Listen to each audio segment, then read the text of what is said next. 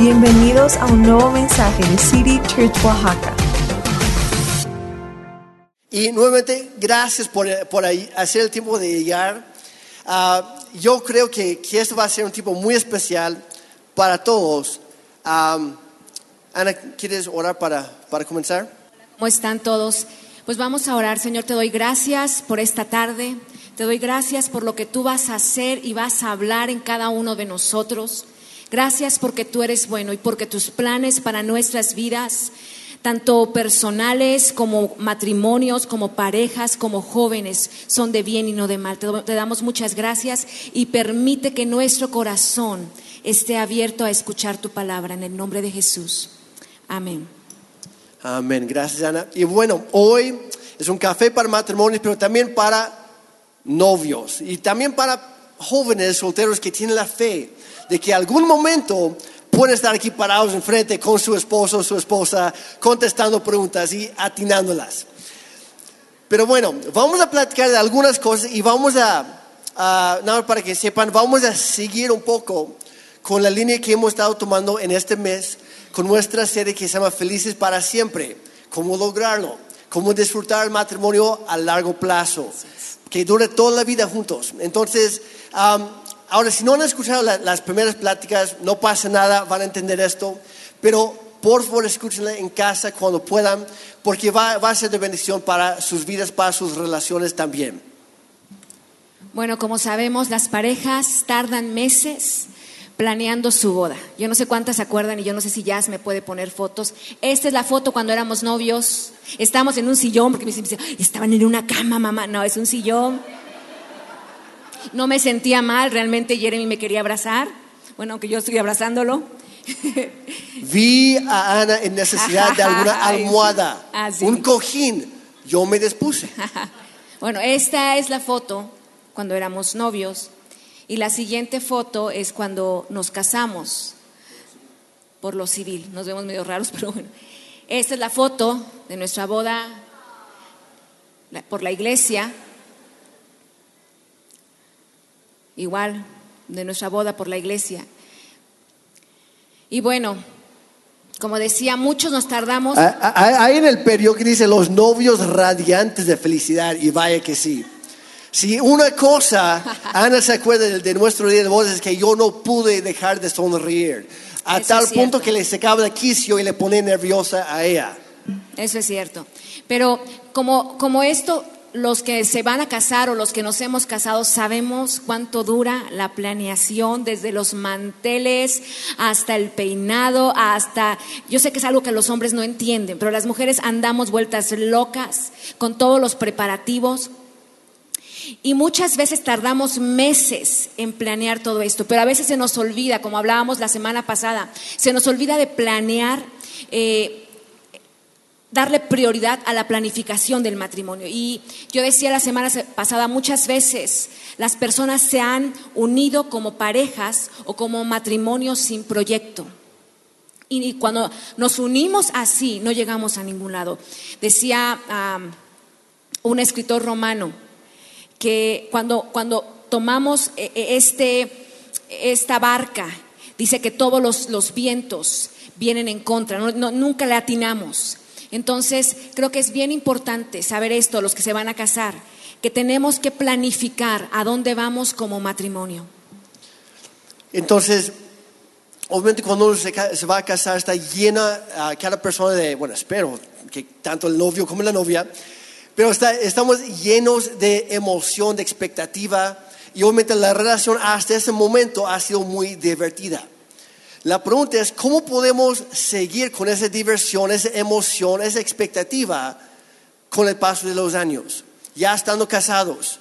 Como, como si, sigui- si siguiéramos de novios o de, la etapa de, compromiso o de, de, de miel incluso. ¿Cómo podemos extender ese tiempo? ¿Cómo se puede divertir incluso cuando estamos lidiando con problemas financieros? con, con crisis, con los chamacos que de repente llegan y llenan la casa con sus gritos y sus juguetes y todo. Y, hay, hay, mucho- hay más compromisos y actividades y, y a veces nos alejamos como pareja. ¿Cómo podemos seguir persiguiendo a nuestra esposa o al esposo de igual manera como lo hacíamos cuando éramos novios, porque esa es la clave para durar toda la vida. Es seguir con la búsqueda, seguir con la, con la persecución, así como lo, como lo llaman en el romance, es la búsqueda o el, o el ah, perseguir a la otra persona. Y el día de hoy, en esta plática, habrá tentaciones para señalar a la otra persona y decir, mira, tienes algo en que trabajar. Y por favor, resistan esa tentación. No caigan en, la trampa. Todo lo que hablamos siempre es, primero es para uno mismo. Entonces, en lugar de provocar más crisis, más problemas, más conflictos en la casa, que por cierto, el domingo pasado hablamos de cómo resolver el conflicto, cómo hablar de los desacuerdos, pero no crean más, más desacuerdos hoy. Úsenlo como una oportunidad para trabajar en equipo, lo que hablamos el domingo pasado. Y como decía Jeremy, tal vez hoy estás sentado aquí y dices, mi matrimonio está en crisis. Realmente mi matrimonio es un desastre. Y me llamaba mucho la atención que dicen que la palabra crisis en chino está unida por, por ciertos caracteres, por unos caracteres o símbolos, lo que, ellos, lo que ellos escriben, pero que significan peligro y oportunidad. Y antes de empezar a decir es que esto es un desastre, esto yo, yo creo que yo ya no, no puedo seguir más, tenemos que tener en cuenta esto como nuestro filtro. Si tu matrimonio está así hoy, puedes escoger el peligro o puedes elegir darle una oportunidad. Las parejas, y esto es, creo que podemos partir de aquí, las parejas que no entiendan lo que es el compromiso, las parejas que no entiendan lo que es la fidelidad, las parejas que no entiendan lo que es pasar tiempo juntos y valorarse, son parejas que tarde o temprano se van a romper.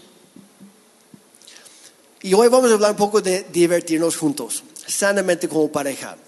Y hay que hacer de la diversión una prioridad en la relación, tanto de novios como de casados. Y tú puedes estar pensando ahorita, híjole, es un lujo que no podemos darnos en este momento por los gastos, por las actividades, por el tiempo, lo que sea. Pero yo te quiero decir el día de hoy, no tienes suficiente tiempo como para no hacerlo para esto. Porque la pareja que no disfruta estar juntos, a fin de cuentas, se alejan. Pasa con, las amistades, pasa en las familias y pasa en el mismo matrimonio. Entonces esto es necesario. La diversión en un matrimonio es un requisito y puedes escoger divertirte con tu pareja siempre. Vamos a la Biblia, vamos a empezar en Eclesiastés 9:9. Y es un mandato de parte de Dios. Dice, vive feliz junto a la mujer que amas. Hombres a tu lado, dile, te amo algunos no, no, aprovecharon un momento increíble. Dice, vive feliz junto a la mujer que amas todos los insignificantes días de vida que Dios te ha dado debajo del sol. Vamos a reconocerlo. Hay muchos días que nos que sienten como insignificantes. Que estamos en la rutina, es lo, lo mismo vez tras vez y se vuelven días aburridos. ¿Sí o no? Ok. Dice, la esposa que Dios te da es la recompensa por todo tu esfuerzo terrenal. Entonces, volteate, hombre, con tu esposa, dile, eres un regalo de Dios para mi vida. En otra versión dice, disfruta la vida con la esposa que amas. Entonces, claro, eso no, no está hablando de cualquier mujer. Está hablando de las, entre el, hombre y su esposa. Sin la diversión, sin el, el romance y el sexo, el matrimonio es reducido a una relación de negocios.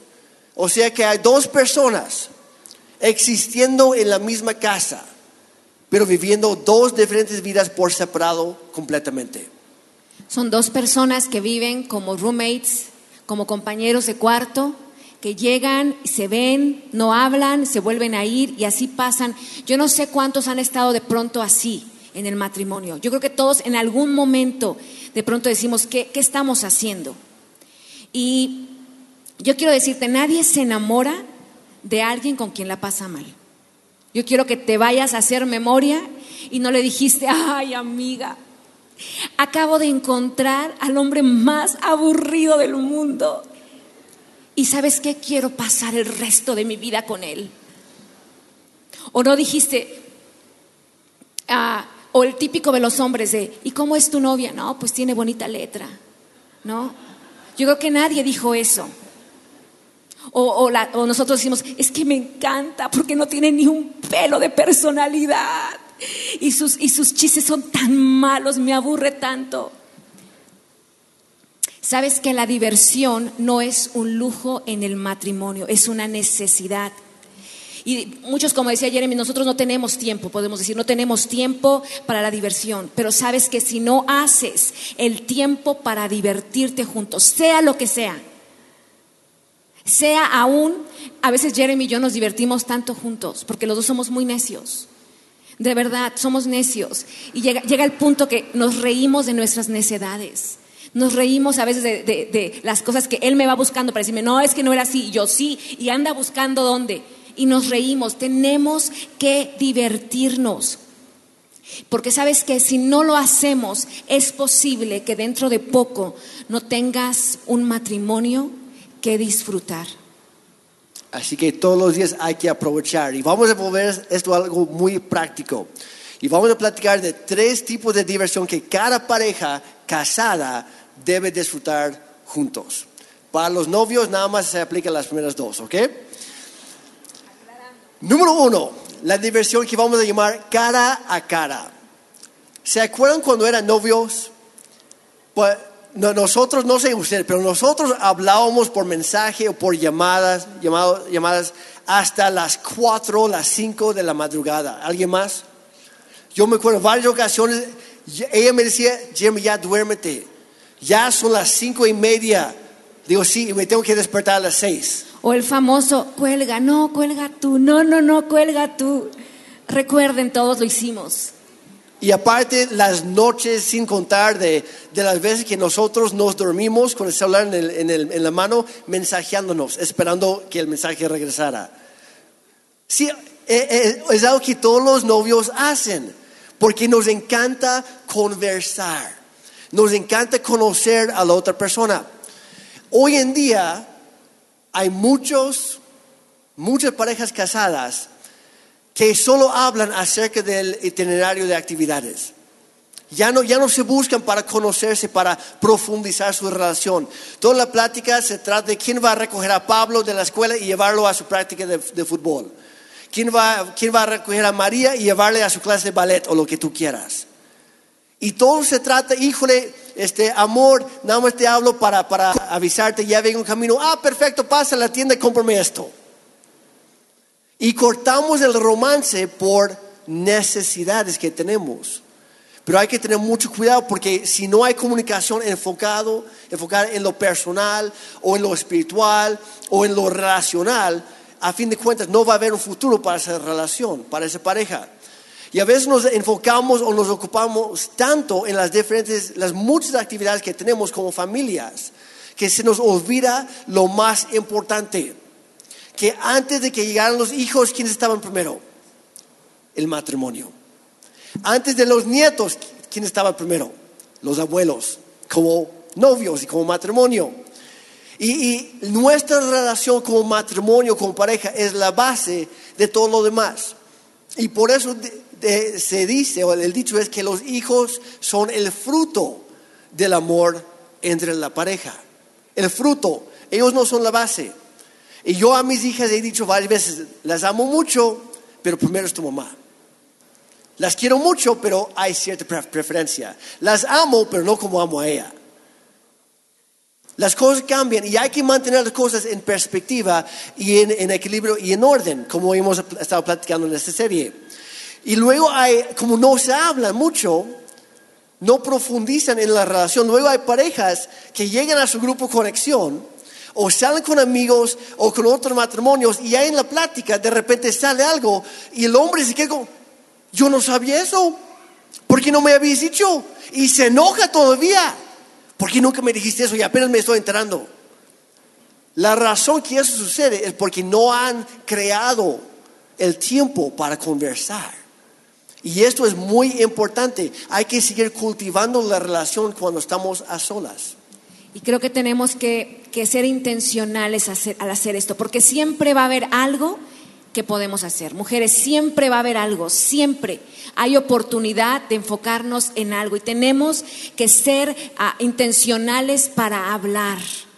Acuérdense del por qué se enamoraron, qué es lo que tuviste en esa persona. Y voy a decir, platicar mientras ves una película o una serie, o cuando vas a llevar a los niños al coche, es que yo sí platico, o cuando estás en las actividades, o mientras ambos están hablando y están en el celular, no cuenta. Tenemos que platicar cara a cara, es dejar al lado los celulares, es dejar al lado cada distracción y realmente decirle, escúchame con tus ojos. Hay algo que se llama lenguaje corporal, porque muchas veces estás diciendo, sí, te estoy escuchando y estás, estás en otra onda. Y todos somos especialistas en lenguaje corporal, porque nos damos cuenta y dices, no, no, no, mírame y escúchame. Y creo que tenemos que ser intencionales, sacar plática. De verdad, yo no sé qué pasa cuando éramos novios, y esto va para los novios, para que nunca pierdan esto. Cuando, cuando éramos novios, hablábamos y hablábamos, y de pronto nos casamos. Y como ya somos compañeros de cuarto, dices, pues ya, obviamente ya sabe todo de mí. Y necesitamos volver a hablar. Y número dos, la primera era cara a cara, y la segunda es lado a lado. En el libro de Cantar de los Cantares, el libro de Cantar de los Cantares es recomendado para todas las parejas.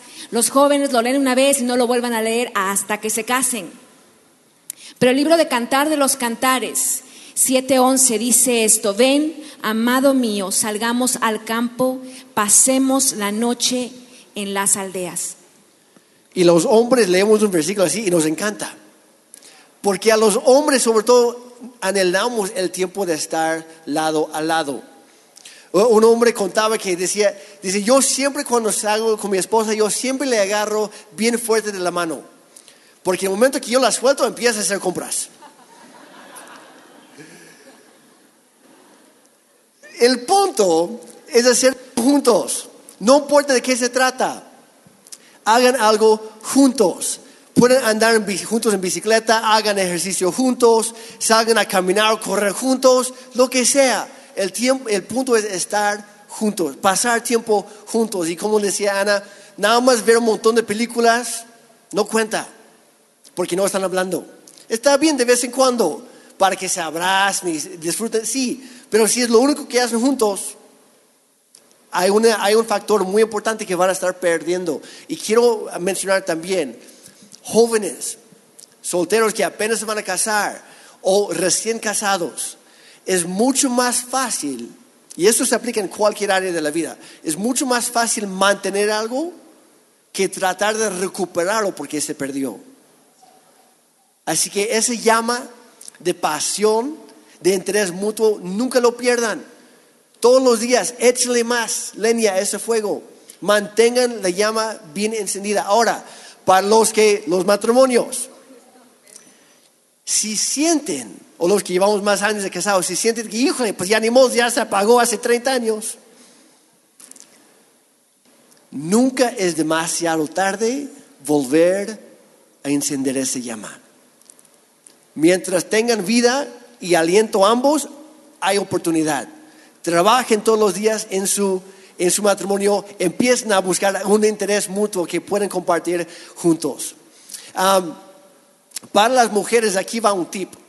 Pa- para nosotros los hombres hay, dos momentos claves cuando nosotros como hombres am, somos más propensos a abrirnos en la conversación. Y el primer momento es cuando estamos haciendo algo juntos que disfrutamos de hacer. Estamos, estoy con mi esposa, me encanta hacer esto juntos y naturalmente empiezo a abrirme. Y el segundo momento clave es justo después de hacer algo juntos que disfruté. Sea lo que sea. Porque Dios nos ha cableado a buscar y por eso en Génesis, cuando Dios creó a Eva, dijo, te voy, te voy a crear para ti una compañera en la vida. Alguien que te acompaña. Y muchas veces como, como parejas nos separamos, cada quien en su onda. Dios nos creó para vivir juntos. Ah, y entonces, Vamos a llevarlo a la, práctica. Cuando surge una, una salida, un viaje de negocios, si es que pueden, vayan los dos juntos. Es como una segunda o tercera o número 17 mil luna de miel. Aprovechen. Cu- am, Cuando hay algo que hacer, si, si le gusta andar en moto, pues que haya espacio para dos. ¿Cuántos dijeron amén? Yo, no, yo ni sé andar en moto, pero veo a varias parejas y la verdad sí, sí me inspiro a aprender. Ah, sea lo que sea, estaba platicando con, con un hombre esta semana que me dijo, yo sé que le encanta salir en, en bicicleta. Y, y le pregunté, ¿y qué vas a hacer? No, pues a lo mejor voy- le voy a decir a mi esposa, vamos a salir en bici. Y yo le pregunté, oye, con toda confianza, eh, siendo sinceros, ¿a tu esposa le gusta salir en bici o nada más eres tú? Y me dice, no, pues sí le gusta, nada más es lo otro. Le digo, pues mejor, mejor busca otra cosa. Busca algo que pueden disfrutar juntos, porque vamos a ser netas también. Netos, si, si a la esposa no, la verdad, si no le gusta para nada, mire, yo amo el fútbol. Creo que mi esposa fue para ser mi, mi porrista número uno en dos ocasiones, de lo que me acuerdo. Porque no le gusta, le aburre. Y yo le dije, pues ve al partido y te la pases platicando con tus amigas. No me importa, pero por lo menos cuando meto gol, finge. Y celébrame, no te voltees. Fue Jeremy. Sí, ah, eso es. algo. Finge un poquito si es necesario. El punto es, hagan algo juntos. Y número tres, cara a cara, lado a lado. Y tres, ombligo con ombligo. Y jóvenes, ustedes tomen nota, pero lo guardan para más tarde. Queremos hablar por un momento sobre el sexo, porque es una parte muy importante del matrimonio. Y a veces, honestamente, no hablamos lo suficiente sobre ese tema en la iglesia. Hay una verdad que quieras o no existe. Y dice lo siguiente, dice, antes del matrimonio, la tentación más grande es tener relaciones sexuales. Antes del matrimonio o fuera del matrimonio. Pero ya estando casados, la tentación más grande que lanza el diablo es que, dejemos de tener relaciones sexuales. Porque la relación sexual es un adhesivo, es un pegamento que nos une y nos vuelve uno. En Génesis igual dice, por esta razón dejará el hombre a su madre y a su padre y se unirá a su esposa y habla de la relación sexual. Y dice, esta relación dice, se unirá y llegarán a ser un solo ser. En otra versión di- dice, los dos llegan a ser un solo alma. Porque entre más compartimos como pareja, más nos unimos en todos los sentidos. Y el sexo es lo que más nos une. Y como cristianos creemos que el sexo no es algo sucio en sí.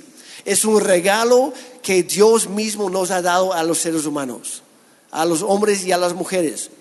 Pero dentro de su contexto, dentro de, su, su paquete que Dios ha diseñado, su cajita que se llama el matrimonio. Y durante demasiado tiempo, incluso en la iglesia, ha habido muchos tabúes. Muchas ideas, no, es algo sucio. O, o cuál es el consejo típico? No, pues a los jóvenes no tengan relaciones antes del matrimonio. Y después, pues no, no se habla nada.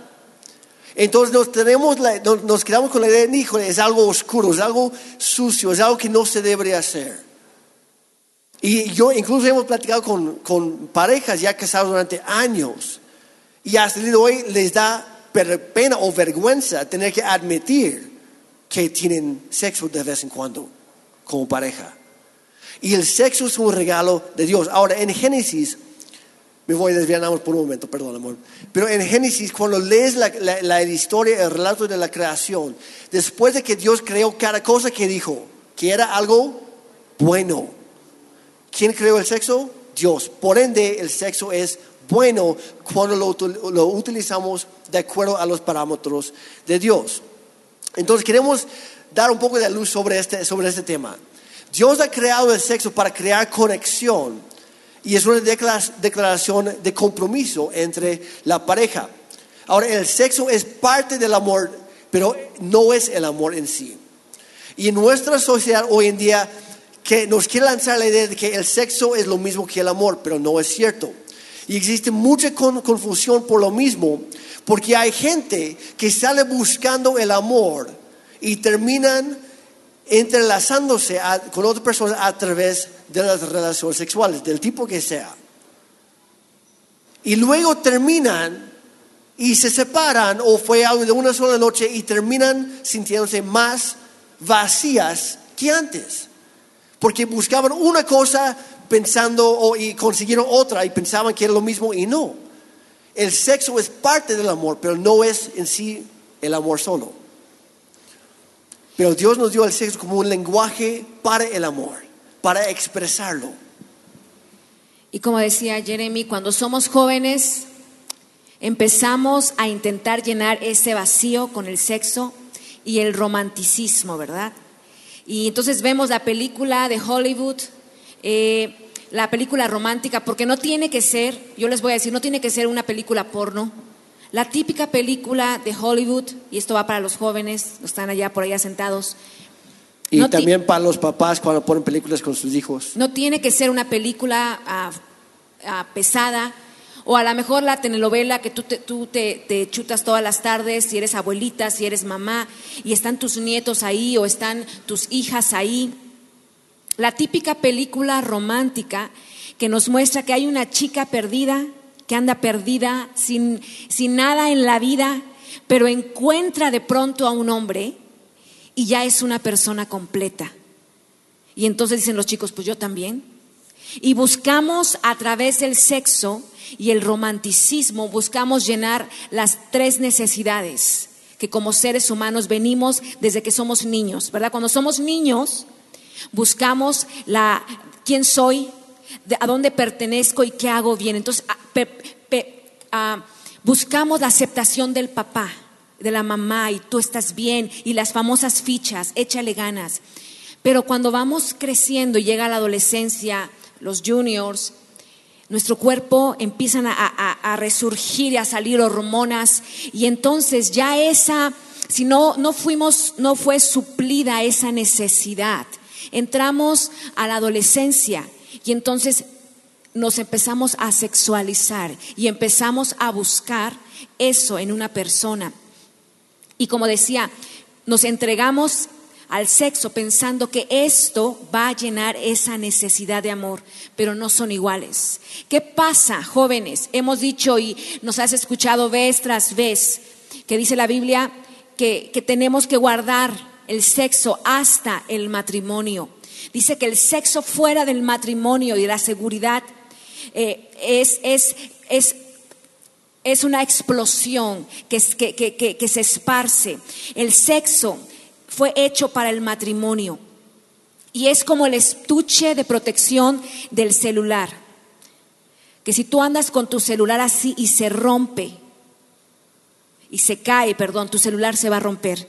Y entonces utilizamos este estuche para cuidar nuestro celular. Y aunque se caiga muchas veces, esto se va a mantener así. Yo quiero que Jeremy haga una, una ah, ilustración de esto. ¿Qué pasa cuando como jóvenes usamos el sexo fuera del matrimonio? Aquí tenemos dos hojas, una azul y una rosa. Pueden tratar de adivinar cuál representa el hombre y cuál la mujer, ¿ok? Y que so- so- somos, este, no, no es por tener estereotipos de colores, pero fue algo para distinguir fácilmente, incluso de lejos. Entonces, ¿qué pasa? Somos dos personas, una es la, la hoja rosa y el otro es eh, la hoja azul. Y somos dos personas distintas, muy por separadas. Pero ¿qué pasa? Mencioné que el sexo es como un adhesivo, es como el PRIT en este caso. Y lo que pasa es que cuando tenemos relaciones sexuales, como digo, del tipo que sea, ¿ok? Del tipo que sea, cuando tenemos relaciones sexuales, nos une como personas.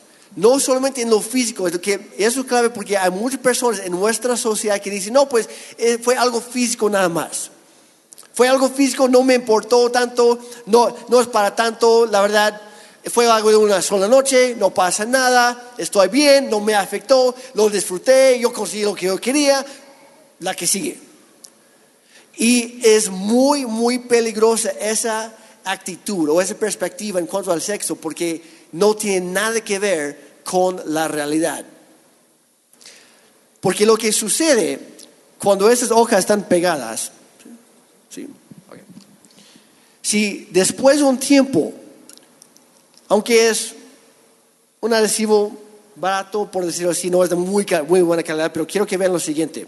Si tratamos de separar esas hojas como estaban antes, como hay algo de por medio, algo que nos unió en el primer instante, al separarnos, una parte se desprendió y todo lo demás se quedó pegado. Entonces pasamos a la siguiente generación, bueno, perdió eso, pero sigo siendo lo demás. Y después otra relación rota, híjole. Y más veces que quieres hacerlo, no importa, de hecho ya no ya no hay en dónde agarrar esta hoja, no hay manera de separar esas hojas otra vez, porque lo que Dios ha unido a través de la relación sexual ha quedado así para siempre. Ahora, para un matrimonio, eso es algo muy, muy bueno. ¿Cuántos dijeron amén? Pero para las personas que andan cambiando de pareja cada ratito, cada vez que tú te entregas sexualmente a una persona, dejas un pedazo de tu corazón, de tu mismo ser, de tu alma en esa persona. Y la Biblia lo dijo desde hace miles de años. Un, un estudio reciente, psicológico, encontró lo que la Biblia siempre ha dicho. Que una persona, cuando, cuando tienes relaciones sexuales con una persona, no solo las estás teniendo con esa persona, sino con cada persona con quien esa persona también ha tenido relaciones sexuales. Porque hay transferencia a nivel del alma. Una parte mía pasa a ser de Ana y a- una parte de Ana pasa a ser mía. Y nos volvemos a unir vez tras vez tras vez. Por eso Dios nos creó para estar unidos toda la vida en el matrimonio. Y solamente funciona en el matrimonio. Ahora, para las personas que, que tuvimos experiencias antes de, también hay perdón, hay sanidad, pero hay que, dice la Biblia, que hay que confesar ese pecado para que Dios traiga sanidad. Ahora, regresando al punto de Ana, Dios ha puesto una funda al matrimonio, como, igual como en el celular, para proteger al sexo. Es una herramienta muy poderosa. Es una herramienta de conexión y de compromiso. Entonces, cuando utiliza el, sexo fuera de esa funda, fuera de esa protección, y no hablo del condón, el condón, el condón no ayuda al alma, ¿ok? Va más allá. Pero cuando lo usamos fuera de esa protección que Dios ha dado, lo que sucede es algo que no ni es tan seguro y se vuelve algo mucho más egoísta. Algo que Dios nunca lo planeó como tal. Entonces cuando practicas el sexo fuera del matrimonio, empiezas a asociarlo con otras cosas. Empiezas a agarrar inseguridades que más adelante, quieres o no, va a afectar tu matrimonio. Y estamos hablando, hablando a los jóvenes. Te va a afectar. Y para los casados ya nos dimos cuenta, nos está afectando o nos ha afectado. Una de las cosas que puede pasar con el sexo espontáneo o casual, que no tiene compromiso detrás de, es que tiene un alto nivel de pasión o de dopamina, porque es una experiencia rápida, tal vez prohibida o a lo mejor secreta. Y es una experiencia que no sabes qué va a pasar después, y hay muchas preguntas y hay muchas dudas. Y después entras al matrimonio, al sexo con compromiso, con un voto, con un pacto con Dios. Y la cosa cambia, el ambiente cambia, pero luego te quedas con lo de, ante, lo de antes. Pero ¿qué ha pasado? Pasa la luna de miel y después ¿qué? Pues ¿dónde está el fuego? ¿A dónde se fue? ¿Dónde está la pasión? ¿Dónde está esa llama de que tanto disfrutamos? ¿Por qué ya no está? Y traemos esa confusión de, de- desde antes a nuestro presente. Es como la diferencia entre la cafeína y la teína. Yo no sé cuántos les gusta el té, pero la cafeína y el azúcar, Cuando tú te, te- te vas a, a tomar un, un café de cierta, este, cierta franquicia aquí muy conocida, que tiene una cantidad de, de azúcar y una cantidad de calorías, lo que hace es que te da una subida muy rápida, ¿no? Y tú tomas café y muy poco tiempo después tienes un efecto rapidísimo y estás pero como, como si nada, o te comes algo mega, mega dulce o te echas la, la- la- el postre casi casi como la, o la coca o el postre que tiene casi la taza de azúcar ahí y tienes una subida de insulina tremenda, pero sabes que si tú tomas el té, el té que tiene la teína, tal vez no te- tengas esta subida tan rápida como la de un café, pero el efecto del té es mucho más largo. La teína tiene un efecto menos intenso, pero más prolongado. Es como la grasa saludable. Probablemente tú vas y te comes un aguacate y te lo comes y a lo mejor no te va a dar esa explosión, ¿no? De "Uf, estoy, este, pero las siguientes horas no vas a tener hambre. Vas a poder aguantar sin comer. Pero si te comes este paquete de azúcar, de repente estás como una moto. Dices, ¡bum! ¿A dónde voy? Pero a la media hora te da ese bajón, esa picada, y estás que no puedes más.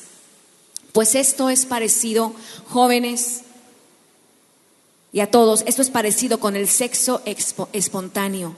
Esto es parecido al sexo casual, al sexo que donde no hay compromiso. Y tiene ese punto de azúcar, tiene ese punto de boom. Pero después te deja con un bajón y un vacío que nada lo va a poder llenar. A diferencia del té.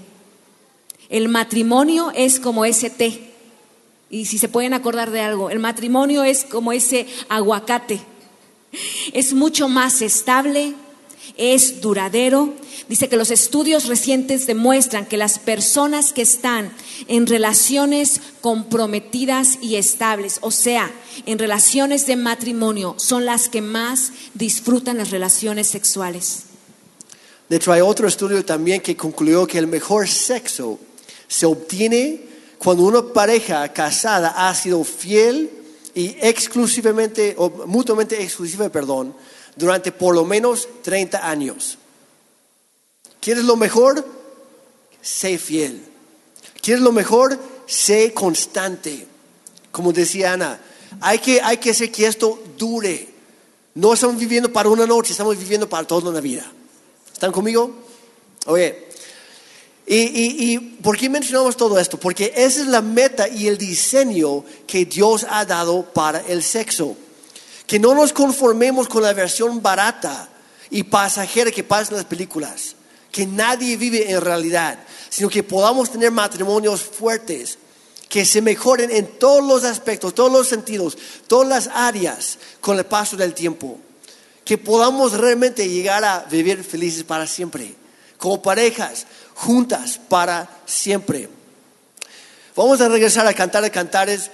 De Ana Leo, ven amado mío, salgamos al, al campo, pasemos la noche en las aldeas, levantémonos, dice en el 12 temprano, y vayamos a las viñas, veamos si la vida ha brotado, si se han abierto sus flores, si han a- a florecido los granados. Y luego dice, ahí te entregaré mi amor. Y habla de todo esto, de estar juntos, de disfrutar, de estar juntos en diferentes cosas, no solo con el sexo, sino en todo, porque el sexo empieza mucho antes, es todo un proceso. En en Proverbios 5, 15 al 19 dice, disfruta del amor, pero solo con tu esposa. Hombres, solo con tu esposa. Tu amor y tu fidelidad le corresponden solo a ella. Jamás se los entregues a otra. Recuerda que el goce del matrimonio solo le pertenece a los dos y nadie debe inmiscuirse en él. Bendita sea tu esposa, la mujer de tu juventud. Ella es una gacela amorosa y agradable, que sus pechos te dejen siempre satisfecho, que su amor siempre te cautive. Y hombres, hay que trabajar en esto, que, que dejemos de buscar, sea a través de la pornografía, a través de la las miradas, las conversaciones ajenas, y enfocarnos solamente en nuestra esposa, que siempre nos satisfaga a- en todos los niveles, en todas las áreas. Y para eso, hombres, hay que trabajar en nuestro acercamiento con la esposa. Porque muchas veces queremos llegar, no, pues yo quiero esto, mujer, pues yo lo quiero. Y ya se nos ha olvidado cómo éramos cuando éramos novios. Mira, si tú intentaste eso como novio, seguramente te, te cerró, te, te cerró la puerta de un solo golpe y nunca te volvió a ver. ¿Por qué? Porque fue un buscarse mutuamente, fue un proceso y hay que seguir con eso. Y tristemente los hombres podemos decir que cualquier cosa se oiga sexual, literal. Me encanta cómo trapeas el piso, amor. Déjeme limpiar el baño para ti. O sea, nada que ver. Y para nosotros nuestra mente ya, ya, ya siguió.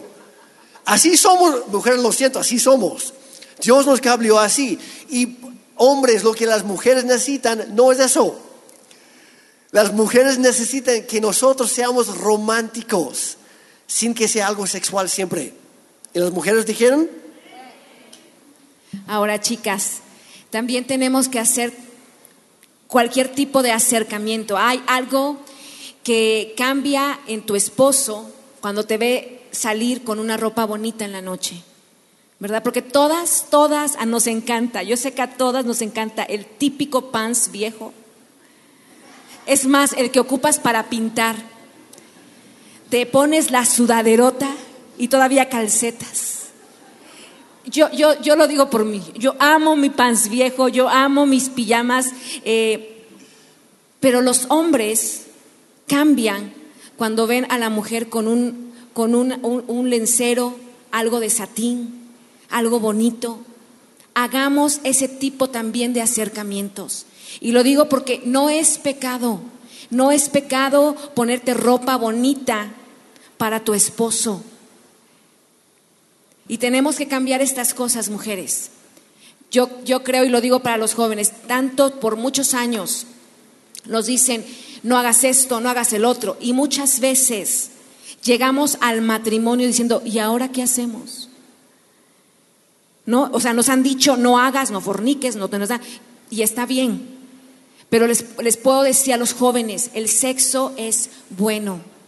Yo recuerdo, les voy a contar algo, yo recuerdo cuando me, iba a casar, estaba en la ciudad de Oregon con mi hermana Mari, ahí conocí a mis suegros, porque mis suegros vinieron de Canadá, y andábamos pasando, ella y yo comprando cosas, pasamos por una tienda exclusiva de ese tipo de ropa, y me dijo, ¿y qué vas a comprar? Yo dije, ay, ¿cómo voy a comprar algo? Y ella me dijo algo, Ana, tienes que aprender a disfrutar tu vida sexual. Y lo digo por los que venimos de hogares cristianos que nos han dicho, no, no, no, esto no es pecado. El vestirte en la noche con algo bonito, algo, algo respetable para ti. Tampoco algo burdo, algo, sino algo bonito.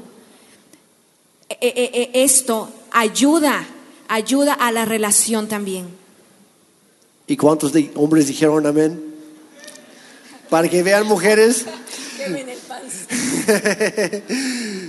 Guarden el pants para otro momento. Hombres, sigan teniendo citas, por favor. Dejen por un rato a los hijos con los abuelos o lo que sea, tampoco con cualquiera, ¿eh?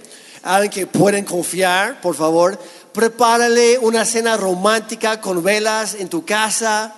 Pon música este, romántica, Luis Miguel o lo que a él le gusta. Este, dale un masaje, mujeres. Se tardaron demasiado y la que dijo amén cree que no está casada. Mujeres casadas, no pierdan la esperanza. Las cosas pueden cambiar. Estamos tratando de dar ideas. Voy a repetirlo. Hombres, de vez en cuando, dale un masaje. Era para las mujeres, pero qué bueno que los hombres también dijeron amén. Perfecto. Sácale a bailar a la pista de baile de tu propia sala. Haz algo, cambia algo. No llegues nada más, no, pues yo quiero, no. Ofrece algo. Toma la iniciativa para satisfacer sus necesidades antes de que ella satisfaga las tuyas, hombre. Mira, sean románticos, sean cursis. Es tu esposa, está bien, lo vale.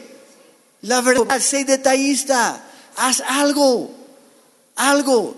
Yo estaba platicando eh, recientemente con un hombre que me dijo, Jeremy, la verdad, dice, gracias a Dios, nosotros como pareja, después de casarnos, nunca dejamos de tener citas.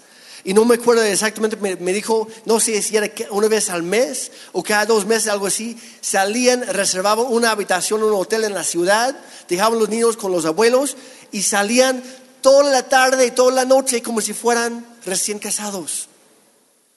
Y me dijo, Jeremy, eso nos ayudó durante años mantener la chispa del amor encendida. Vuelvan a tener citas. Y la mayoría de los hombres, hay una encuesta que hicieron a hombres y mujeres y lo que los hombres decían es que necesitaban más sexo y lo que las mujeres pedían es más atención. La mayoría de los hombres anhelan tener más sexo y la mayoría de las mujeres no nos hemos dado cuenta que esto es una crisis para ellos. A nivel emocional, mujeres, una falta de sexo es tan seria para él como su silencio es para ti. ¿Sabes que Dios cableó a los hombres de esa forma? No lo sé porque Dios lo hizo así, pero tenemos que entender que son tan diferentes a nosotras y tenemos que recordar que nosotros somos la única fuente legítima de tu esposo para encontrar esa plenitud sexual. Entonces, ¿cuál es el, parámetro, el principio bíblico detrás de todo esto? Es muy sencillo. Jesús mismo lo dijo en Mateo 7, 12. Dijo, traten a los demás como ustedes quieran ser tratados. Porque eso nos enseña la Biblia. Lo dijo Jesús. Eso enseña la Biblia. Entonces, nuevamente, y estamos hablando aquí de, respeto en la relación, de nunca exigir, leemos hace, hace dos semanas, que el amor no es egoísta. El amor no exige que las cosas se hagan a su manera. Si no me creen, está en 1 Corintios capítulo 13. Búsquenlo, ahí está. El amor no es egoísta. Entonces, cuando nosotros, como hombres o como mujeres, nos ponemos exigentes, ¿qué creen? En ese momento no estamos amando. No estamos amando a nuestra pareja cuando somos egoístas o exigentes. ¿Qué hace el amor? El amor busca dar antes de recibir. El amor, busca los intereses del otro. Pon a tu pareja antes que a ti mismo. Sus necesidades antes de las tuyas. Hay muchas veces que a lo mejor nosotros como hombres, sí, tenemos ganas de hacer el amor y cada ratito, todos los días o como sea. Y así Dios nos cableó. Mujeres es algo normal.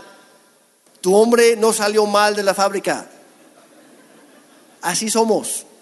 Así Dios nos creó. ¿Ok? Así somos los hombres. Pero hombres, ¿qué necesita nuestra esposa? No es la misma cosa. A lo ella tiene la necesidad de sentirse amada de otras formas, con un abrazo, una conversación, ese masaje que ya mencionamos. Eh, ayudar con los quehaceres de la casa. Yo me acuerdo hace años, estábamos platicando con unas parejas y una señora dijo lo siguiente, dice, la verdad lo que me enciende a mí como mujer es ver a mi esposo lavar los trastes. Y no estaba bromeando. Está, estaba hablando muy en serio. Y luego dijo algo que pues ya, yo, yo, yo pensé, no, pues cuate, espero que ya lo aprendiste. Y luego se volteó porque nunca lo hace. Hombres, voy, voy a confesar algo. Yo no disfruto lavar los trastes. No lo disfruto, no es algo que me nace. Mi esposa lo hace muchas veces y y yo, muchas veces digo, no, no, sí o no. Y hasta igual, la necesidad Digo, yo lo hago, no, Jeremy, déjalos, yo lo hago más rápido. No, pero yo los hago mejor. Y nos peleamos por quién va a lavar los trastes a veces. Pero a veces, la verdad, estamos muy ocupados de repente, terminamos de comer y nosotros pusimos una regla que tristemente no siempre se aplica, pero es la regla, es la meta, que la persona que cocina para toda la familia no tiene que lavar los trastes. Los demás lavamos los trastes en forma de agradecer a quien cocinó. Y muchas veces cocina Ana. A veces cocina una de nuestras hijas. Y ella feliz se levanta y dice, bueno, provecho, ya hice mi parte, ustedes se encarguen de los trastes. Es algo muy bueno. Pero a veces en la noche yo me doy cuenta y yo animo a mis hijas también ayuden, es una forma de agradecer, etc. Yo a veces en la noche yo bajo por algo y, y confieso, no son todas las noches, quisiera decir que tengo un récord perfecto en esto, pero no. Pero a veces bajo en la noche por un vaso de agua y me doy cuenta, híjole, hay trastes sucios todavía. Y durante muchos años una queja de Ana, bajaba, bajamos a tomar un café juntos, entramos a la cocina y no me pedía nada, pero hacía el mismo comentario muchas veces, repetidas. Y dijo, ay, cómo me harta ver trastes sucios en la mañana. Y yo como burro, ¿verdad? ¿Cuántas, cuántas piensan eso? Bajar a tu cocina y ver eso y dices, no, no, no. Y yo como burro, yo, yo me volteo, híjole, es cierto, ¿no? Gracias a Dios que un día, no sé cómo, no sé cuándo, pero por fin capté la indirecta. Y hay un secreto, mujeres nosotros como hombres no captamos las indirectas. Háblanos tal cual. No sabe cuántas veces le he dicho a Ana, Ana, no, no te estoy entendiendo nada. Dime así directito, ¿qué es lo que quieres? Porque no lo capto. Y quiero ayudar, quiero darte lo que tú necesites, pero necesito que tú me lo digas. Así, sin tanto, tanta vuelta. Un día entendí. Y muchas veces bajo en la noche veo y le mando un mensaje a Ana, ahorita subo, dame, dame unos minutos. Y me pongo a lavar los trastes. Y luego me habla, ¿dónde estás? Te estoy esperando. Sí, pero me estoy encargando de algo primero. Y no siempre le digo lo que estoy haciendo. Para que cuando ella baje la mañana siguiente pueda entrar, gracias a Dios, alguien lavó trastes. Hombres, hay que buscar suplir necesidades de ella antes de buscar las nuestras. Trata a tu pareja como quisieras ser tratado, con paciencia, con respeto, con amor real, no con exigencias o con egoísmo. En 1 de Pedro 3, 7 dice, en cuanto a ustedes esposos, hombres, maridos, dice, sean comprensivos con sus esposas. Trate cada uno a su esposa con respeto ya que como mujer es más delicada y comparte junto con ustedes la herencia de la vida eterna. Hay otro pasaje que dice que para Dios no hay diferencia entre hombre y mujer, somos iguales delante de Él. El machismo, ni el machismo ni el feminismo tiene lugar en un matrimonio cristiano. Ni uno ni el otro. Ambos son muy peligrosos. Ambos llevan a la destrucción mutua. Somos coherederos en Cristo. Dice, trátala bien, dice, al hacer esto, nada estorbará sus oraciones. Hombres, ¿quieres que Dios conteste tus, oraciones? Empieza a tratar mejor a tu esposa. Ámala, respétala, cuídala, protéjala, provee para ella y también para los hijos. Porque el amor... Ah. Perdón. La palabra que se usa para ayuda idónea me parece que es en el griego, eh, eh, en arameo, es la eser kenegdo. Cada mujer que está aquí es la eser kenegdo y que significa un salvavidas al lado de él. Muchas veces somos mujeres ese salvavidas y como decía Jeremy, ama a tu esposa, respétala, defiéndela, protégela que seas tú el que la levantes. Que no digas es que yo quiero tener relaciones y hazle como quieras. ámala. Antes de querer algo, ámala, respétala y que tú sepas que tienes ese salvavidas. Escúchala. Que muchas veces que no sé cómo, cómo y la esposa está diciendo, ¿sabes que No, yo siento que no. Es un salvavidas al lado. Las mujeres no vamos atrás. Es la detrás de, de- detrás de un, gran hombre hay una mujer, gran mujer. Yo no estoy de acuerdo en esto. Las mujeres no estamos hechas para estar atrás de los hombres. Estamos hechas para estar al lado de un hombre. Entonces, ama a esa mujer que Dios te dio. Vela como lo que dice la Biblia, el- la mujer, la ayuda idónea, un salvavidas al lado tuyo. Y como ya leímos en varios versículos, nuestra esposa es un regalo de Dios mismo. Entonces, eso, en, to- en todo esto estamos hablando que el amor, y lo, mencionamos el domingo pasado, el amor se escribe con D de dar. En otras palabras, el amor siempre busca dar antes de recibir. Vamos a pasar. Bueno, ah, 1 Corintios 7, 5 dice, por lo tanto, no se nieguen el uno al otro, a menos que se pongan de acuerdo, y solo por un tiempo para dedicarse a la oración. Pero luego, únanse de nuevo y habla de la relación sexual. En otra versión dice, no tarden en volver a unirse, para evitar que Satanás los tiente por no tener dominio propio. Nuevamente, la tentación más grande antes del matrimonio es tener relaciones sexuales fuera. La tentación más grande dentro del matrimonio es dejar de tener sexo. De dejar de tener esa re- relación porque nos va uniendo como esas hojas cada vez. Ok, y los chicos, los solteros, ahorita no pueden hacer nada de esto, simplemente estar escuchando y cuidar y cuidar sus vidas y cuidar y no caer en, lo, en esto de las hojas que Jeremy hacía. Y, y obviamente prepararse para el Claro. matrimonio. Todos aprendan y guarden y platiquen de esto incluso cuando se van a casar. Para que entren a la relación, estamos de acuerdo. Y vo- voy a mencionar algo, si me permites, algo que tú di- dijiste el otro día.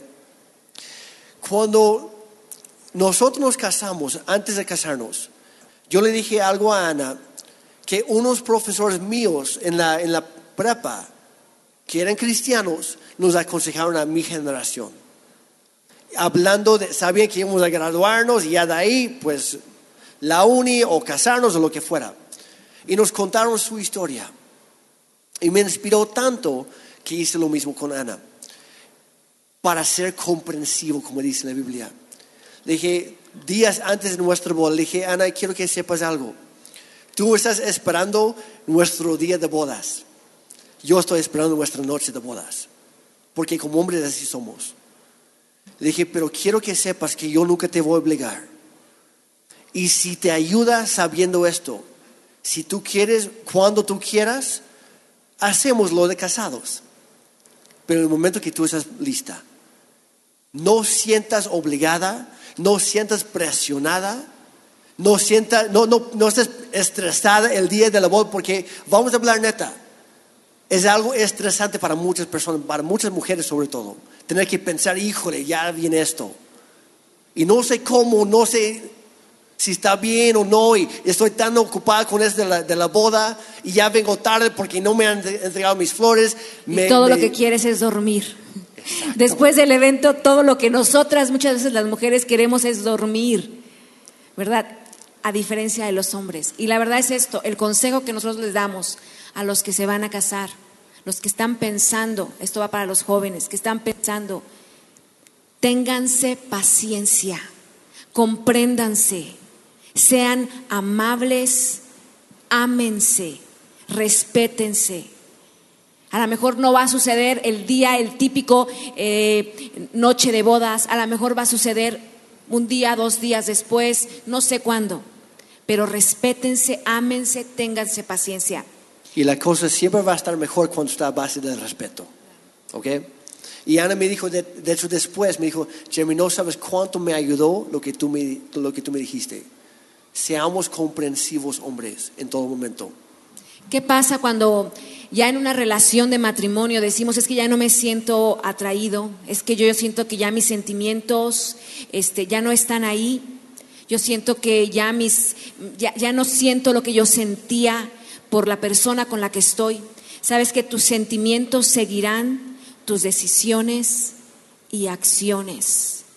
Y si el matrimonio de otra persona parece más divertido al tuyo, ¿verdad? Si vas al, al banco, hombre, y la chica del banco se ríe de tus malos chistes, y si el amigo, mujeres de la oficina, él sí te escucha, él sí te comprende, él sí te da el consejo que estás buscando, o el esposo de la amiga, lo dices, es que parece más espiritual que mi esposo, o la esposa del compadre es mucho más divertida. Si el pasto parece ser más verde del otro lado de la cerca, empieza a regar tu propio jardín. Lo vuelvo a decir, si el pasto parece estar más verde al otro lado de la cerca, empieza a regar tu propio jardín. Sé intencional sobre la, la, intimidad y la conexión. Y cuando yo hablo de intimidad, no estoy hablando de sexo. Trabajen juntos para, para volverse los mejores amigos. Y, y voy a hacer un, un, un, un break acá. No es normal, mujeres casadas, que tu amigo, el del trabajo, esté hablando a las 12 de la noche. Esto no es, no es normal, esto no es sano, esto no se hace. No es normal, hombre, que la amiguita, la amiguita de la secundaria, de la prepa, te ande mandando fotos, te ande, te ande chateando hasta altas horas de la noche. Esto no se hace. Necesitamos, necesitamos ser nosotros los mejores amigos. Siempre decimos a los jóvenes, se casan con un carácter.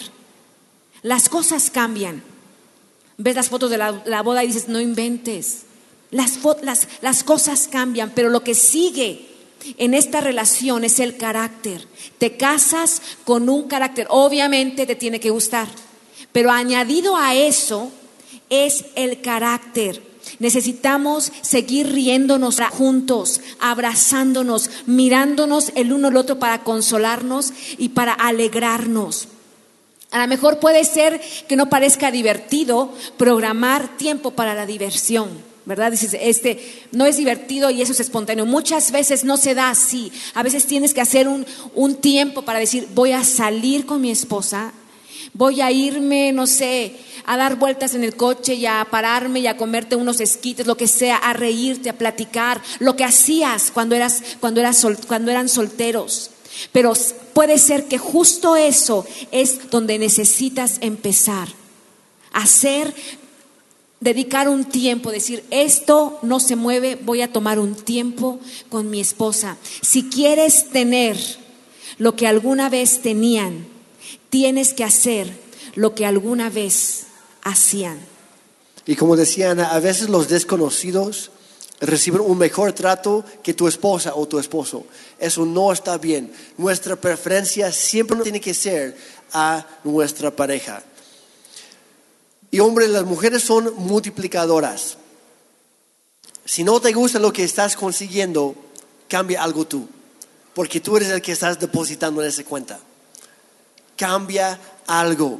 Dale más cumplidos, ayuda con los que haces en la casa, llámale más seguido cuando, cuando no están juntos, mándale un mensaje cuando estás en el trabajo.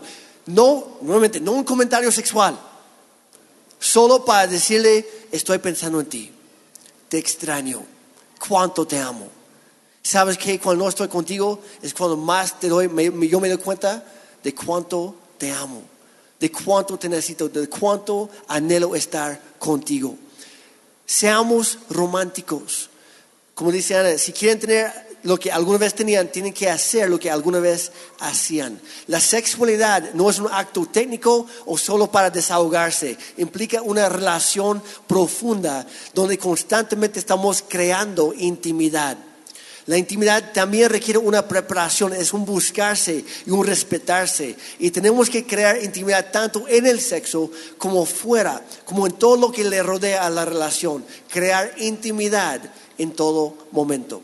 Y como decía, la intimidad no solamente se trata de sexo, porque muchos dicen, ay, no, no, no. La intimidad es el ser cómplices, es hablar, es simplemente el tocar. Esto es, es, es el decirse cosas, decirte pienso, estás en mi corazón. A lo mejor vas a la oficina o estás en el despacho, estás en el consultorio y le mandas un mensaje diciendo te amo, te extraño mucho. O te veías muy linda hoy. No sé, empezar a mandar esos mensajes. A lo mejor pasas por una tienda y ves unos chocolates, llévale unos chocolates o una rosa o algo que a ella le guste. Cualquier cosa que nos haga como mujeres sentir estoy aquí y cuando llega el momento de la intimidad sexual es mucho más fácil. Tienes que saber, hombres, tiene que, que saber que a la mujer se nos conquista por el oído, aunque voy a decir otra cosa. También nos gusta mirarlos bien y guapos. También ponga, ayuden, porque la verdad, o sea, si andas todo el tiempo despeinado, no te lavaste la boca, eh, no se puede. Y a veces nos gusta que nos hablen. Las mujeres nos encanta y por eso ves a veces tantas mujeres tan guapas que andan con unos hombres tan feos, que dices, ¿cómo le hizo? ¿Sabes por qué? Porque la conquistó. Hablábamos en una reunión, un desayuno que tuvimos con, con las mujeres, con chicas, y decíamos que cómo somos las mujeres, nos gusta verlos guapos, nos gusta ayudar a que las cosas cambien. Yo cuando conocí a Jeremy, era el típico hippie canadiense. Aunque él lo niegue, lo tengo que decir, hippie canadiense. Sí, eras hippie, ya. Acepta. Era hippie canadiense. Venía con una barbita extraña de chivo, con una cadena que dije, Señor, ¿qué es eso? Traía unos pantalones tan aguados. Ah, voy a decir, ahorita están de moda, pero en aquel tiempo y la verdad es que todo lo que ustedes ven ha sido mi trabajo. Gracias, amor. Me has cambiado para bien. Pero hablábamos esto. Solo quiero aclarar, dentro de todo eso, gracias a Dios vio potencial. Es que las mujeres somos eso, vemos potencial, ¿verdad, chicas? Pero hablábamos en este desayuno, decíamos, sí podemos ayudar, nos encanta que nos hablen bonito, nos encanta, pero chengos no. Chengos no, hombres, produzcanse produzcanse, pongan, denle material al Señor para rehacer el matrimonio, para, para todo esto de la intimidad. Y como yo digo, intimidad no es nada más ir y en la noche tener relaciones. Intimidad empieza todo el día, desde que hablábamos de que le llevas el cafecito, desde que te vas al trabajo y le das un beso. No salgas de tu casa sin decirle te amo no lo hagas, que sea un hábito en el matrimonio, que cada vez que vas, y Jeremy siempre hace esto, cada vez que viene donde esté, antes de llegar a la casa dice, vengo por acá, ¿necesitamos algo? Que seas así, que no digas, ve tú por las cosas, porque yo vengo cansado. Que nos provoquemos, siempre mi mamá decía esto, al amor y a las buenas obras. Vamos a amarnos, vamos a, a ser cómplices en este matrimonio.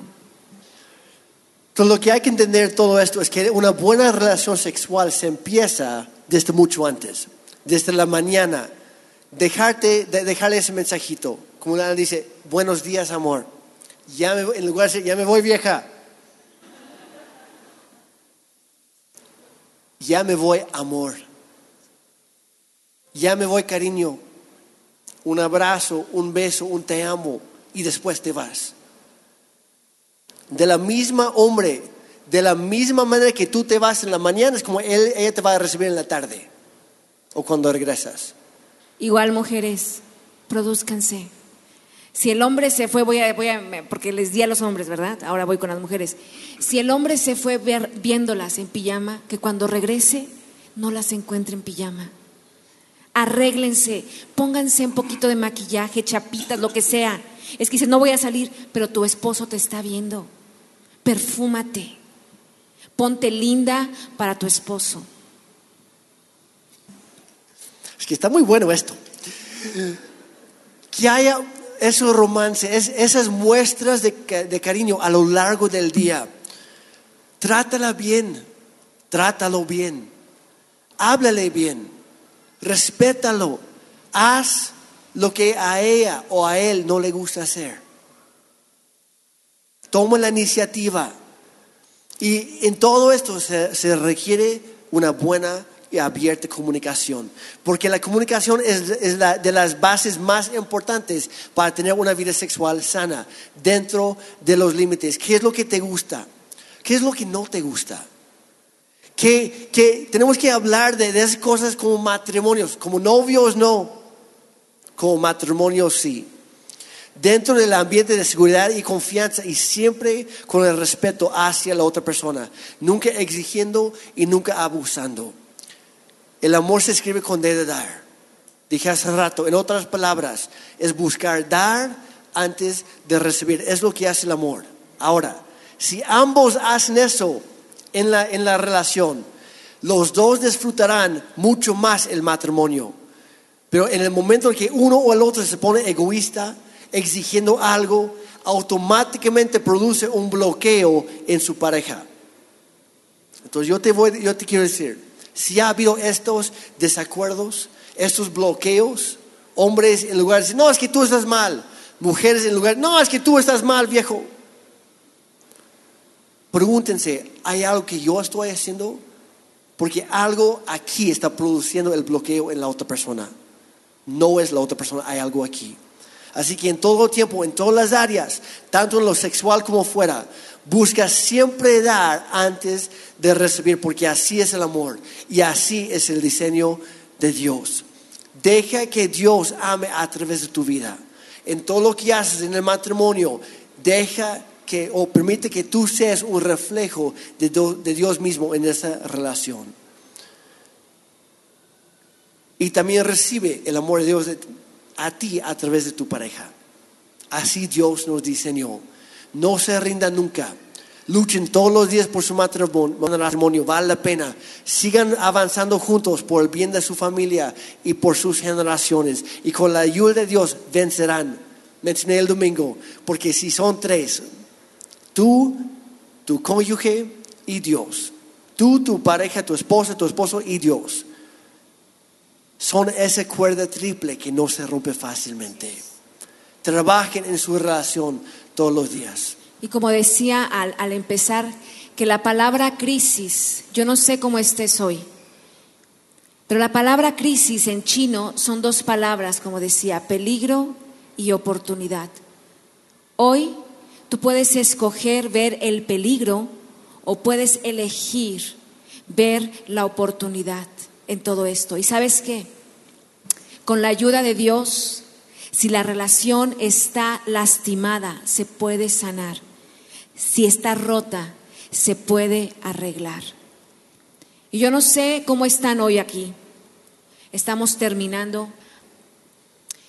A lo mejor estás luchando en tu matrimonio. A lo mejor dices es que ha sido un desastre. Hay cosas que no hemos podido resolver. Pero yo te animo, cuando Dios está en una relación, siempre hay oportunidad para algo bueno. Yo te invito a que te pongas de pie y vamos a orar. Yo, yo quiero que tú abraces a tu esposa. Si tú estás con tu esposa, los chicos pidan al Señor, Dios sí tiene un esposo y una esposa para ustedes. Pero yo te, te animo que tú, tú la abraces que veas sus ojos, esos ojos de los que te enamoraste, que dijiste, wow, esta es la mujer más hermosa, es el hombre más guapo que hay. Y vamos a pedirle al Señor, a lo mejor Dios, es, eh, tú estás aquí porque Dios te trajo y Dios quiere restaurar tu matrimonio. Padre, gracias por lo que tú estás haciendo. Y gracias porque tú eres esa, ese tercer hilo en esa cuerda que tanto necesitamos y dependemos de ti, Señor. Y como dijimos el domingo, tú nunca vas a luchar contra ti mismo. Así que hoy, Señor, ayúdanos a luchar juntos con tu ayuda para volvernos más unidos como nunca en nuestro matrimonio. Dios, gracias por los matrimonios fuertes, las familias fuertes que tú estás construyendo. Gracias por traer sanidad a esas relaciones rotas, a esas relaciones dañadas, esas relaciones, Señor, que, que todos nos hemos lastimado mutuamente, pero hoy, Señor, trae sanidad, trae reconciliación, trae restauración, porque para ti nada es imposible. Y si tú estás en nuestro matrimonio, siempre hay potencial para un peligro, eh, para, para un milagro, perdón. Así que hoy, Señor, te invitamos a nuestra relación cada área, cada aspecto, Señor, guíanos en todo lo que hacemos para que podamos amar perfectamente como tú nos amas. Yo te doy gracias por cada matrimonio. A lo mejor venimos de hogares donde nunca vimos esto. Pero el cristianismo, Cristo vino a, a- a- a traer una contracultura. A lo que no era se venía a ser. Y Señor, yo oro por cada persona, por cada hombre y cada mujer que están aquí. Tú sabes todo el caminar que ellos han traído, todos esos problemas con los que ellos han luchado, todas esas crisis donde ellos se han encontrado o se encuentran. Y Señor, no hay relación que tú no puedas restaurar. Y hoy oramos, Padre, y creemos que tú puedes restaurar lo que estaba roto, puedes sanar lo que estaba enfermo. Puedes reconstruir lo que ya no había solución. Señor, eso eres tú. Yo oro por cada matrimonio. Que venga ese espíritu tuyo sobre cada matrimonio. Como decía Jeremy, y que dice la palabra de Dios, cordón de tres dobleces no se rompe. Donde tú eres incluido. Y yo te invito a que le digas, Señor, entra y ven a mi matrimonio. Que tú seas la tercera persona en este matrimonio. Que tú nos lleves adelante. Que a lo mejor hemos pasado por cosas muy difíciles. Pero como hemos dicho, juntos somos mejores. Yo te pido en el nombre de Jesús, ven y trae un abrazo sobrenatural sobre cada pareja. Reconstruye, Señor. Restaura cada matrimonio. Padre, que cada uno de ellos conozca la plenitud de tu amor y la plenitud de ese amor en el matrimonio. En el de Cristo Jesús, yo bendigo la vida de cada hombre y cada mujer y por cada joven. Padre, yo te pido que tú les des esa persona, la persona que tú tienes para ellos. Señor, la persona correcta, indicada para ellos. Padre, en el nombre de Jesús, yo te doy gracias. En el nombre de Cristo Jesús. Amén.